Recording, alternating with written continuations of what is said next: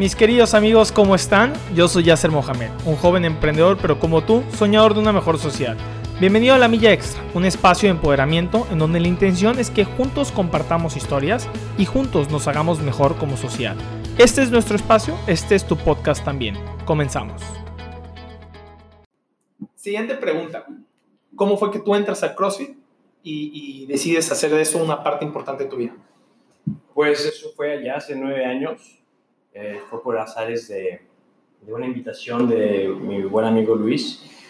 yo estaba entrenando gimnasio convencional y yo empecé a ver como que este grupito, ¿no? Hacer movimientos y cosas raras en planeras de esos güeyes, güey, ¿no? ¿no? Nunca faltan los típicos show ¿no? Nunca lo voy a hacer, dijiste. Nunca lo voy a hacer, Y después de que un mes, creo que me invitaron a la playa, ¿no? Y hicimos un ejercicio pero sí, formó una, como una energía rara entre Luis y yo, como que me retó. Y obviamente pues perdí, ¿no? Y, y, muy dentro de mi ser como que me ardió y descubrí que tenía como una parte competitiva, ¿no? Entonces a partir de ahí empecé a entrenar y, me dolía y, sufría, pero iba mejorando. Entonces cuando yo pude empezar a medir mi progreso fue cuando me empecé a enamorar muchísimo más, ¿no? Y eso es exactamente lo que a todos nos atrapa cuando vemos cambios físicos, cuando vemos este, que ya levanto más peso, corro más rápido, que digo, ok, estoy, ese es el buen camino, ¿no? Todo lo que traiga progreso en tu vida, pues sigue, lo haciendo.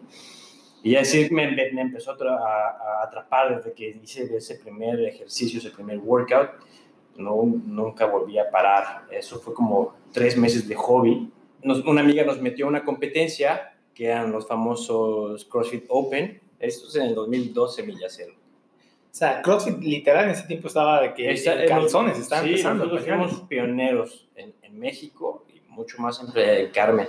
Y cuando yo te digo que entrenábamos CrossFit, es esto entre comillas, sé que no me pueden ver, pero realmente hacíamos como fines, nada más corríamos, hacíamos burpees, sentadillas, pero ya cuando empezamos como a, a, a, ver videos de estos competidores de Estados Unidos y con barras y movimientos realmente muy raros para nosotros en ese entonces, empezamos como a, a, meternos un poquito más de lleno.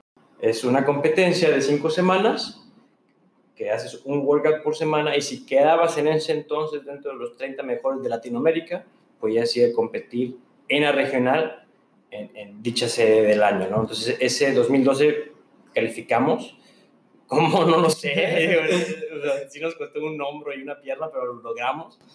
Y fuimos a, bueno, empezamos a mover cielo y tierra para conseguir patrocinios porque la competencia era en Cali, Colombia. Nos cruzamos con buena, mucha, mucha gente buena que nos ayudó y lo logramos. Fuimos a la competencia, ya se eran, eran tres días, siete workouts. Después del primero yo quedo eliminado. O sea, hice mi primer workout, empecé a hacer el segundo y tenía que hacer cierto número de repeticiones para poder seguir en la competencia. No lo logré. y en ese entonces era como un, un, corte, se manejaba el corte. Entonces imagínate todo el esfuerzo por conseguir dinero, el viaje, para que nada más hiciera un ejercicio así como dije, wow, ¿no?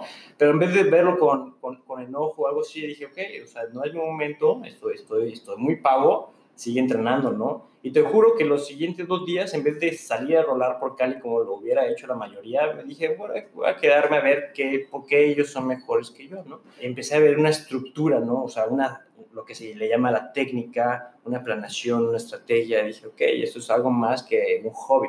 Al final de la competencia, este, me quedé viendo desde afuera cómo empezaban a llamar a los, a los que terminaron en el podio y yo dije, yo quiero estar ahí, yo quiero ser el próximo año que esté ahí en el podio. Entonces, este, regresé a mi casa a predicarme y dije, ok, mi mamá, papá, voy a tomarme un semestre sabático, quiero meterme un poquito más de esto y quiero estudiar, ¿no? Me fui a hacer una certificación, casualmente, a Utah, también fue en Utah, y eh, ya tomé mi curso, pasé, y cuando ya estoy tomando la certificación, veo realmente todo el mundo que, que realmente era CrossFit, ¿no? Como la comunidad, el, gimnasio, la filosofía, dije, ok, eso tiene potencial para que yo lo lleve a México. regresé y ese fue mi plan, ¿no? Empezar a abrir un, un gimnasio de CrossFit y ya lo abrimos, empezamos a prueba y error, no teníamos muchas bases más que videos en YouTube y todavía no estaba bien estructurado.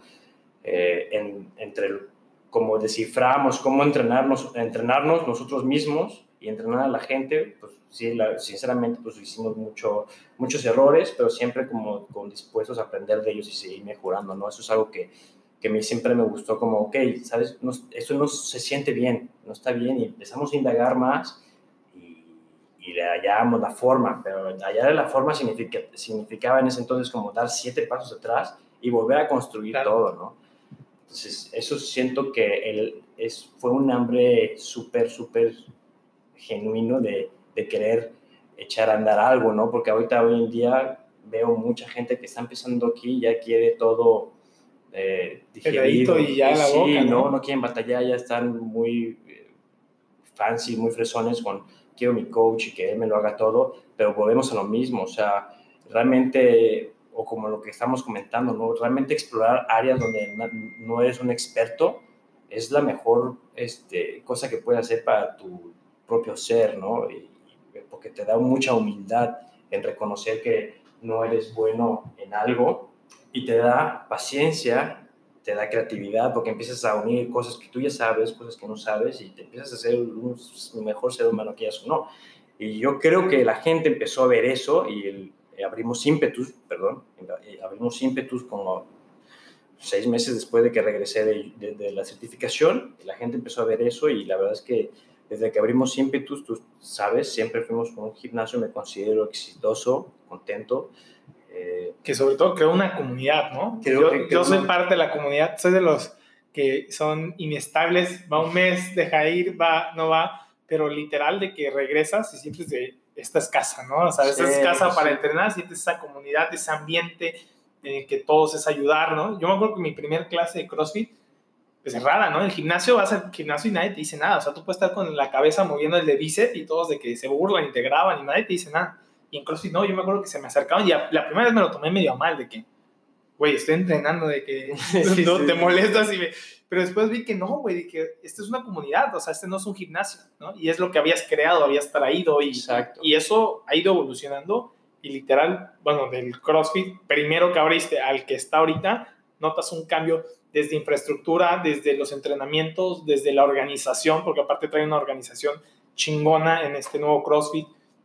Digo, nuevo, ya lleva como, ¿cuánto tiempo lleva? ¿Como un año, dos eh, años? nuevo, un año. Un año y cachito, ¿no? Medio, sí ya no está nuevo, pero se sigue viendo como nuevo y notas todo este esfuerzo, pero son años que le han dedicado de pues aprender, prueba y error, prueba y error y, y, de ir mejorando, ¿no? Y sí, o sea, como te digo, la verdad es que te felicito por, por todo este trabajo, por toda esta comunidad, por todo lo que has logrado y creo que deberíamos de haber más personas que hagan esto, ¿no? No solamente el pensar en pues tener un negocio, no solamente en emprender, sino el poder impactar y creo que lo hablamos hace rato antes de grabar, ¿no? El poder generar impacto y, poder ayudar a la sociedad, obviamente, a ser como mejor, aportar nuestro granito de arena.